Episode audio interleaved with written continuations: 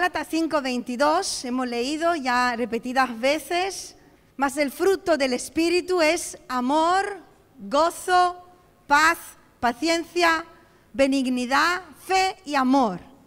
Eh, perdón, fe, mansedumbre, templanza. Contra tales cosas no hay ley. Es que lo que iba a decir, hemos mirado el amor. hemos estado mirando el amor y hoy vamos por el gozo. ¿Cómo encontrar el gozo? ¿Alguien busca gozo aquí? Amén. El gozo es otra característica del fruto del Espíritu. Y si estamos aprendiendo, que es lo que hemos aprendido, que el fruto es la manifestación exterior de una obra interior que hace el Espíritu Santo en la vida de los creyentes. Así que entendemos que el gozo, si es el fruto del Espíritu, es una manifestación de ese cambio que ha producido el Señor en nosotros y que se manifiesta por medio de un gozo evidente. Y tener gozo, hermano, no significa pasarse el día riéndose a carcajadas.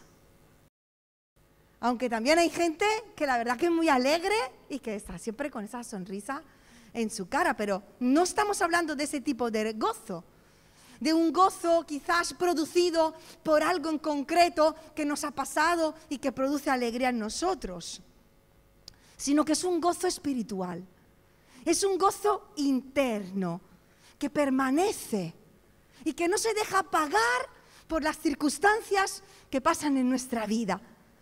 Ese gozo eh, eh, no es una alegría concreta o momentánea por algo que ocurre en nuestra vida, ni siquiera depende, depende de la personalidad de cada uno, porque hay personas que se ilusionan con pequeñas cosas. Por ejemplo, a mí mi marido siempre me dice, a ti te hago feliz con poco, tú con poco te quedas feliz te doy una rosa, no me pides un, ramo.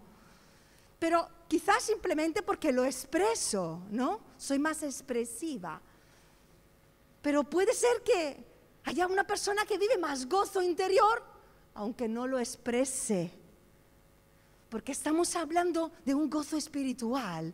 No depende de nuestra personalidad, sino de una actitud del corazón.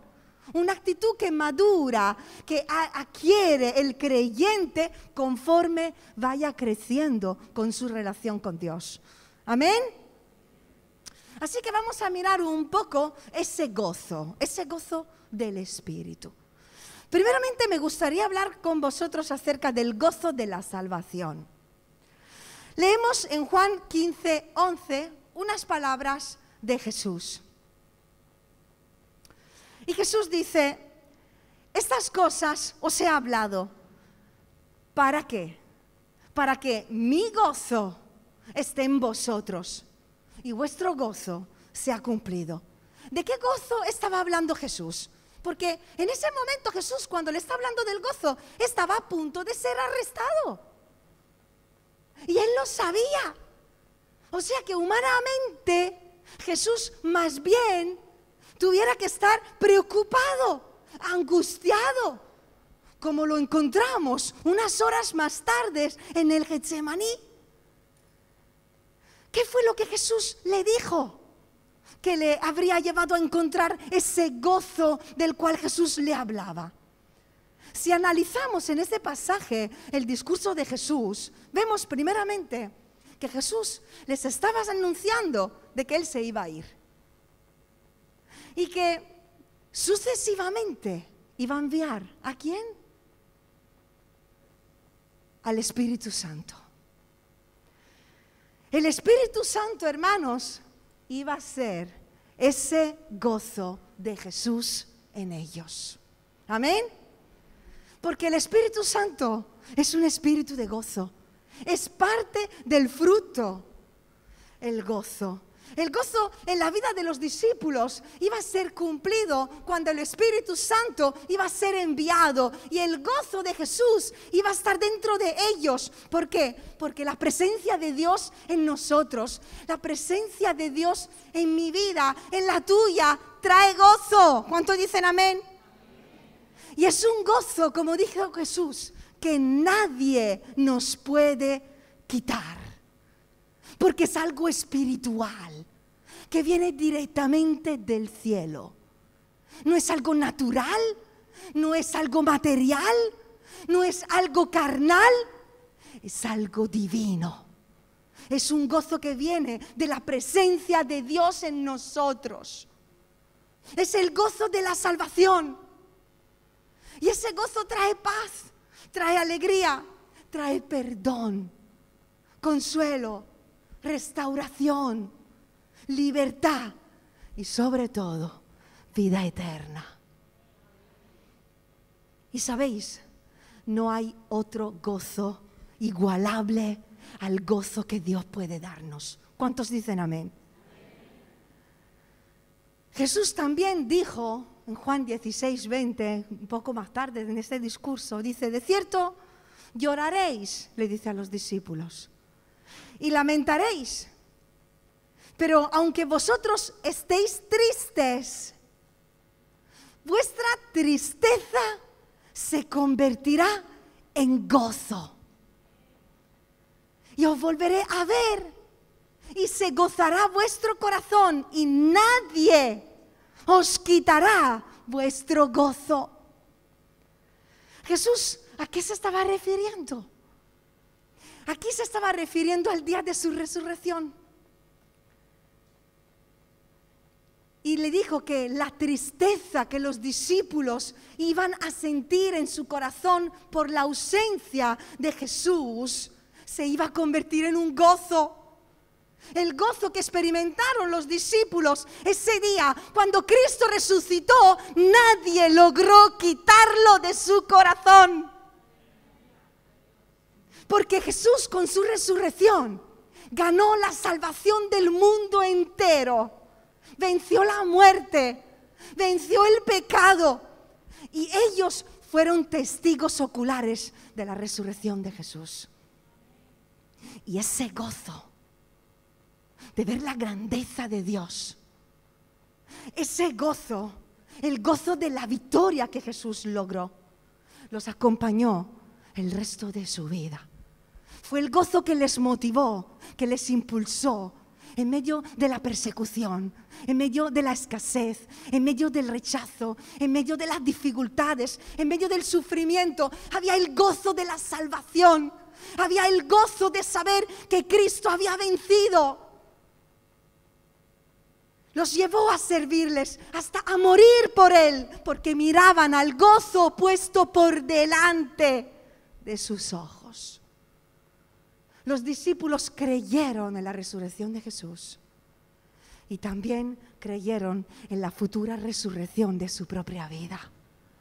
Porque hermanos, esta vida tenemos que vivirla con gozo aquí y mirando a un gozo que nos espera. Y vivir cada día mirando a ese gozo, sabiendo que nos espera una eternidad entera con Jesús si hoy ponemos nuestra vida en sus manos. ¿Cuántos dicen amén?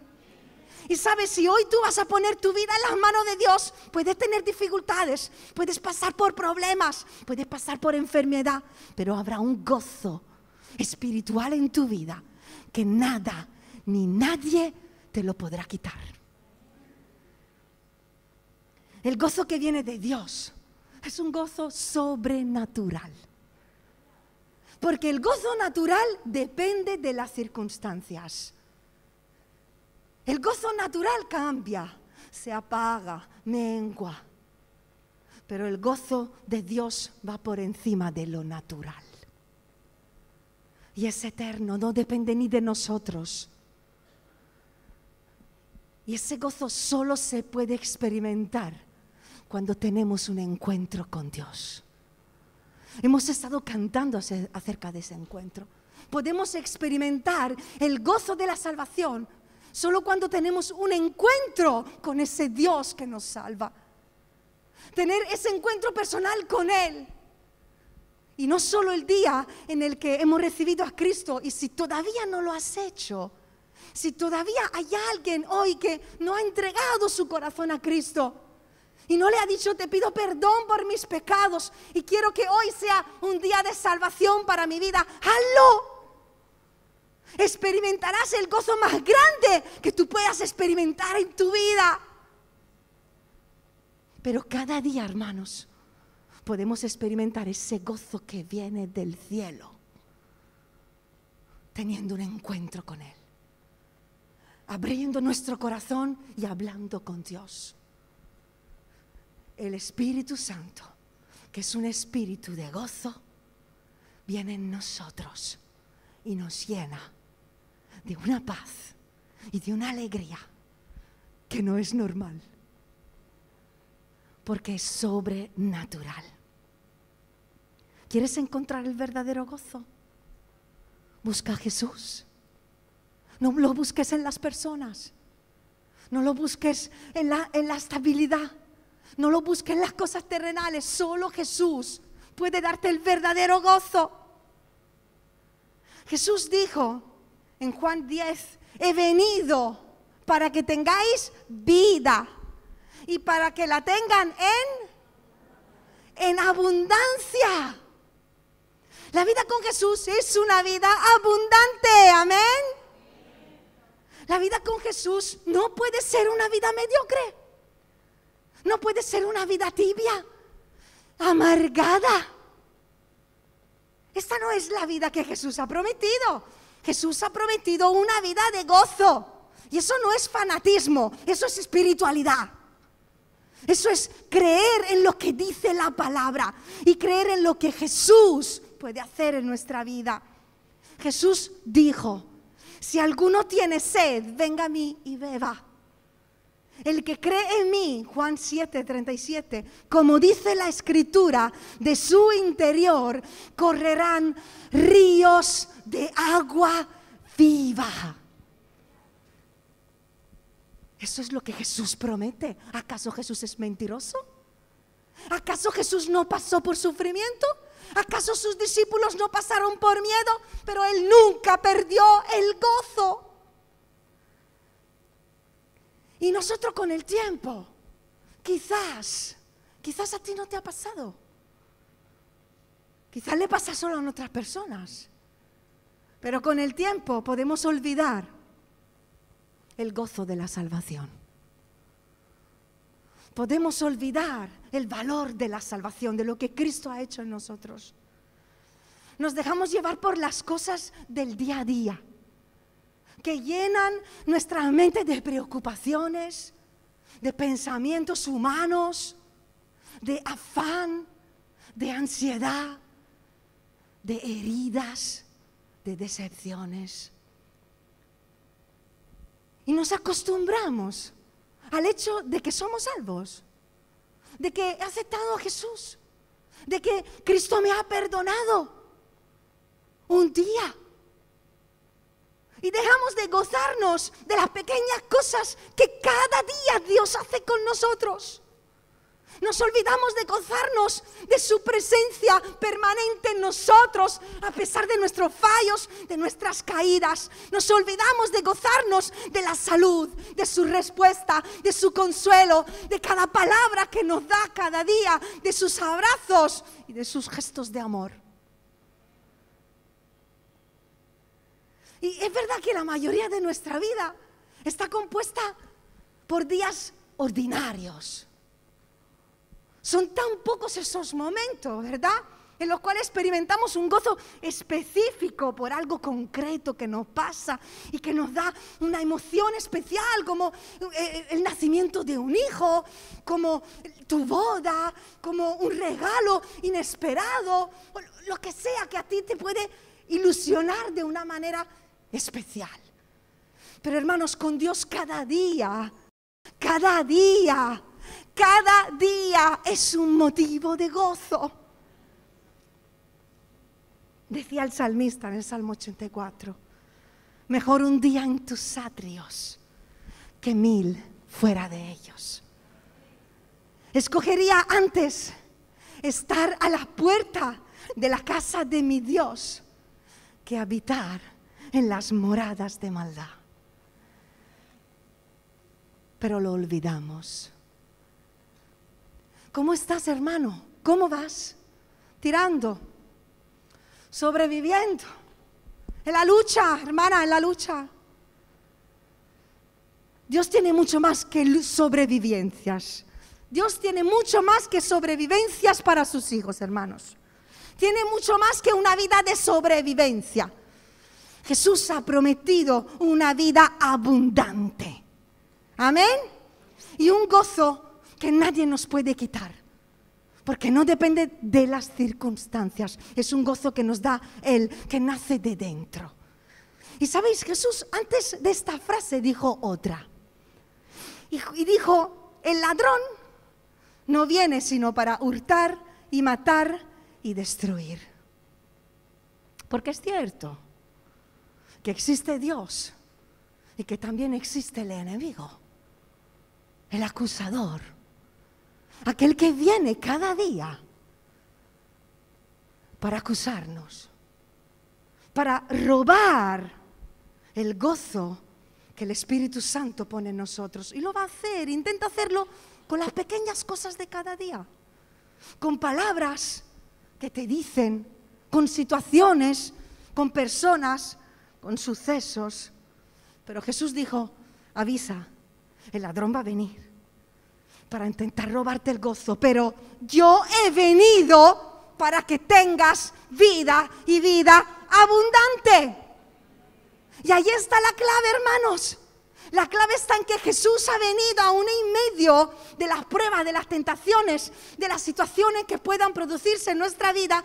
Y Él ha venido y ha ganado para ti y para mí una vida de victoria, una vida de gozo, una vida abundante por medio de su resurrección. Y es ese gozo que tenemos que buscar en nuestra vida cada día. Lo único que tiene poder para robar tu gozo, porque el enemigo no lo tiene. Lo único que tiene el poder de robar tu gozo espiritual es el pecado. Fijarse que el salmista oraba, y lo leemos en el Salmo 51, 12, devuélveme, restitúyeme el gozo de tu salvación. ¿Por qué David perdió ese gozo? Porque había pecado contra Dios. Y el pecado le producía dolor en su alma. Le hacía sentir separado de Dios. Le hacía sentir como alejado, como que hubiese una distancia entre él y Dios. Y le dijo, devuélveme el gozo de, de tu salvación. Porque hermanos, amigos, cuando pecamos, ¿no nos sentimos así? Cuando pecamos, el Espíritu Santo, que dice la Biblia, que está en nosotros, se entristece y nuestro espíritu también, y nos sentimos como si alguien nos hubiese robado ese gozo que teníamos en Dios. Y es cierto que pasa. Pero la Biblia nos dice que porque la tristeza que según Dios, segunda de Corintios 7:10, produce arrepentimiento para salvación. Esto significa que quizás has fallado y quizás hoy vienes con pecado. O quizás en situación en tu vida le has dado la espalda a Dios y te sientes como que alguien ha robado ese gozo.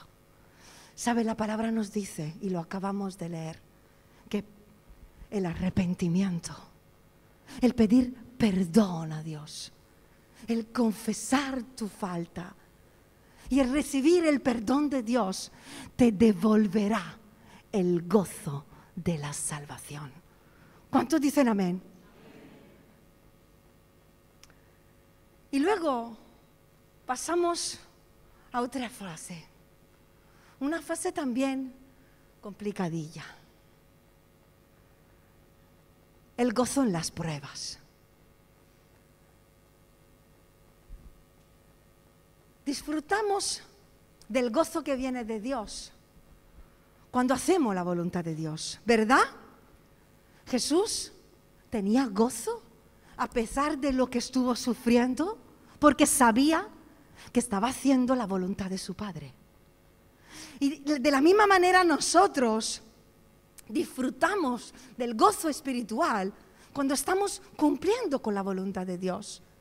En Hebreos capítulo 12 leemos que despojándonos de todo peso y pecado corramos la carrera mirando a Jesús, el cual, ¿qué hizo Jesús? Por el gozo puesto por delante de él, sufrió. Jesús miró a un gozo eterno que le dio la fuerza para sufrir el presente. Le dio la fuerza para luchar en su lucha de cada día, para seguir corriendo la carrera de la fe y sufrir en ocasiones por amor a su Padre y a la humanidad. Y en ningún momento Jesús perdió su gozo. Dijo, estas cosas os he hablado, ¿no? Para que mi gozo esté en vosotros, dijo Jesús. ¿Y a qué nos hace pensar estas palabras? A mí me hace pensar a unas palabras que leemos también en Santiago 1, 2. Porque si entendemos que Jesús está diciendo, cuando paséis por tristeza, tendréis mi gozo en vosotros. Santiago nos dice, hermanos míos, tened por sumo gozo cuando os halléis en diversas pruebas. ¡Wow! ¿Cómo se puede tener gozo en las pruebas? ¿Cómo se puede tener alegría en las prisiones donde, donde Pablo escribió la carta? ¿O cómo puede alguien gozarse en medio de un dolor, de un sufrimiento? Humanamente es imposible, pero en el reino del Espíritu todo es posible para el que cree. Dice Santiago, sabiendo que la prueba de vuestra fe produce paciencia. Produce paciencia. Mas tenga la paciencia su obra completa, para que seáis perfectos, cabales, sin que os falte cosa alguna. ¿Qué es lo que entendemos de este versículo? Que para para que el soportar la prueba sea una obra completa, tenemos que dejar que la prueba produzca en nosotros ese fruto de paciencia. Ese fruto que tiene que dar, porque la prueba viene para dar un fruto, un fruto de crecimiento. En nuestra vida y el gozo del Espíritu Santo está contigo y conmigo en medio de las pruebas para enfrentarlas al lado de nuestro Dios. Con el gozo que Él nos puede dar porque hemos puesto toda nuestra confianza y fe en Él, en su voluntad, en su bondad, en su justicia, creyendo que Él sabe lo que está haciendo en tu vida y en la mía. Dios usa las pruebas para formarnos, para hacernos crecer. Pero ¿cómo podemos pasar las pruebas con gozo?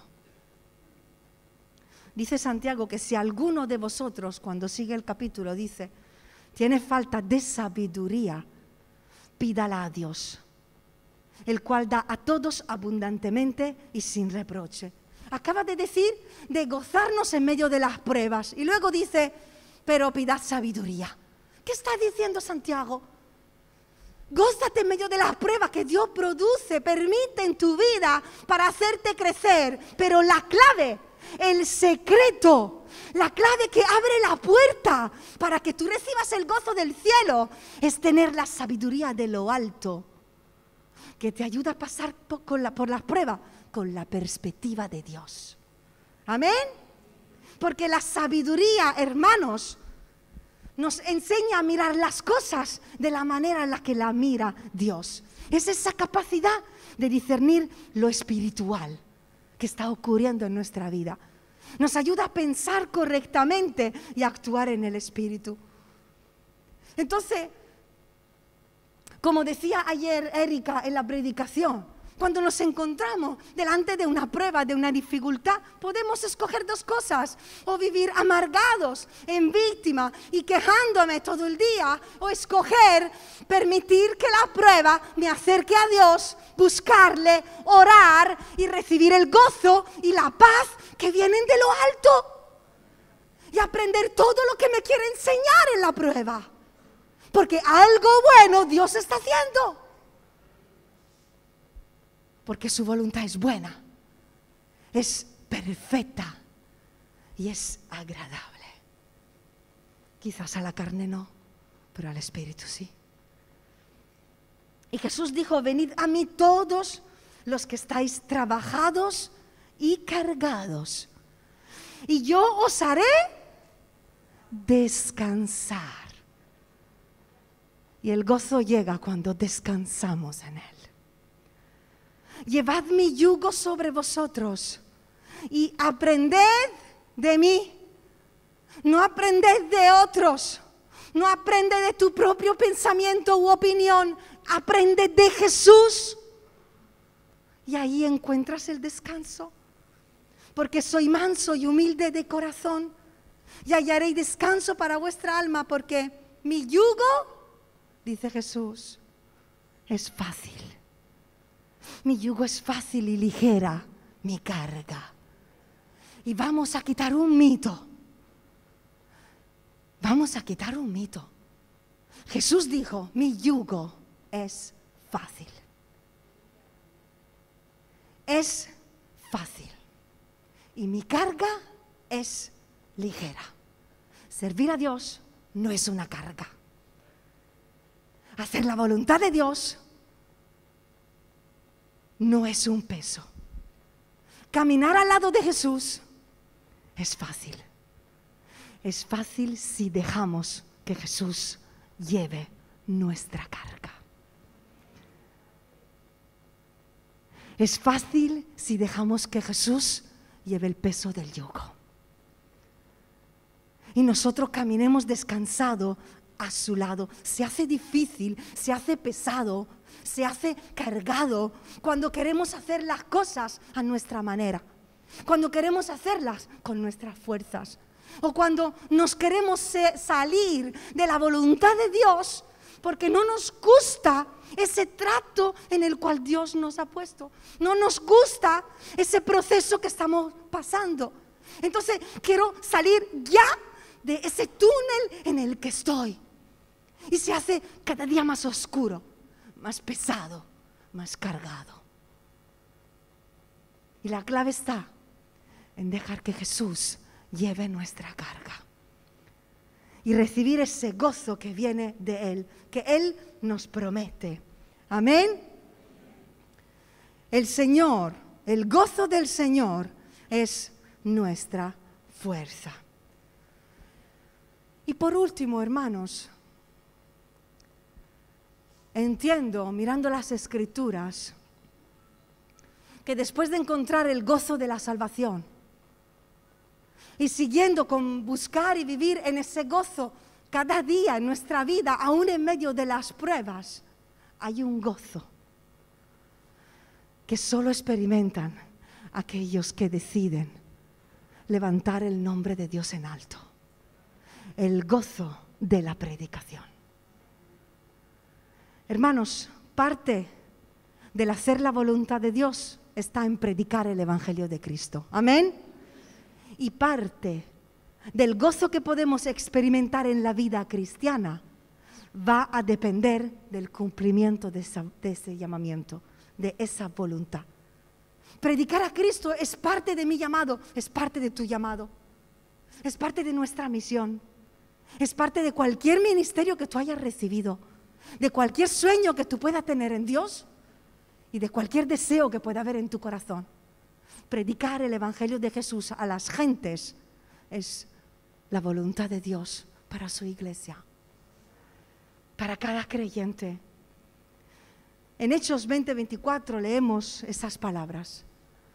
De ninguna cosa hago caso, ni estimo preciosa mi vida para mí mismo, con tal que acabe mi carrera con gozo. y el ministerio que recibí del Señor Jesús. ¿Para qué? Para dar testimonio del Evangelio de la gracia. Y aquí vemos dos cosas. Una, que el apóstol Pablo no solo se propone acabar la carrera, sino que se propone terminarla con gozo. Con gozo quiero terminar. No quiero terminar arrastrándome, quiero terminar con gozo por haber hecho todo lo que Dios me ha pedido y haber perseverado en la fe, aún a pesar de las diferentes circunstancias. Con gozo termino mi carrera. ¿Con qué fin? Dar testimonio del Evangelio, o sea, predicar el Evangelio de la gracia. Si quieres ser feliz, pase lo que pase en tu vida, venga lo que venga a tu casa, proponte servir a Dios hasta el final con gozo. ¿Cuánto dicen amén? Y ser fiel al llamado que Dios ha puesto sobre tu vida, porque hay gozo, hay gozo en ser portadores de buenas noticias. Podemos hacer muchas cosas en la vida. Podemos alegrarnos y llenar nuestra vida con muchas cosas. Pero el único gozo espiritual que podamos tener, que es eterno, es cuando llevamos las almas al Señor. Y fijarse que podemos quizás lograr cosas por las cuales hemos luchado en esta vida. Pues pagar la hipoteca, pagar la letra del coche, encontrar una novia, por fin casarme, tener hijos, tener ropa, tener estabilidad. Y aún así podemos seguir sintiéndonos vacíos, seguir sintiéndonos inútiles, seguir sintiéndonos como perdidos, porque lo que nos falta es el gozo de poder servir a Dios, de poder predicar el Evangelio a las personas, porque sabe, tu forma y la mía es la de un mensajero de Cristo. Somos embajadores. Nos ha sido encomendado el Evangelio y esta es nuestra misión irá andando y llorando, dice el Salmo 126, el que lleva la preciosa semilla, mas volverá a venir con regocijo. Irá andando y llorando. Porque es cierto que andar, llorar, indica que va a haber un cierto trabajo, que va a haber un esfuerzo, incluso un cansancio o sufrimientos por sembrar, por predicar en la vida. Pero qué gozo, hermanos. Cuando alguien por el cual tú has estado hablando, orando mucho tiempo, un día tienes la ocasión de poder hablarle de Jesús, ¿tú no vuelves a casa con gozo? De haber podido predicarle a alguien. ¿Y qué gozo? Cuando ese alguien decide abrir su corazón a Jesús. Y qué gozo, hermanos, cuando alguien nuevo entra por esa puerta y decide entregar su vida a Cristo, hermanos, no hay gozo más grande. Y todo el cansancio, el sufrimiento y las preocupaciones se quitan de nuestra mente, porque nuestro objetivo era lograr la salvación de las personas. Hermanos, este es mi objetivo, este es el tuyo. Y hay gozo cuando lo cumplimos, sin dejarnos distraer por las personas, por las circunstancias, por cómo nos sentimos, por lo que vemos o lo que no vemos, por los afanes, las preocupaciones. Simplemente decidir servir a Dios, amarle con todo nuestro corazón, hacer su voluntad, estar ocupados en las cosas de Dios. Y reflexiono, y es terminado, que el Señor el año pasado, en el 2020, con la pandemia, nos ha quitado muchas cosas, muchas actividades. Creo, como decía Shari, que el 70% de lo que hacíamos no lo hacemos. Pero entiendo que el Señor nos está llevando a centrarnos en, lo verdaderamente importante. Orar y predicar su palabra. Que sean las calles, que sea en las casas, que sean los parques, que sea por este púlpito, que sea en las redes, orar y predicar su palabra. Y entiendo que el Señor en estos tiempos está dando a su iglesia una segunda oportunidad para centrarse en lo verdaderamente importante, orar y predicar su palabra, servir a Dios.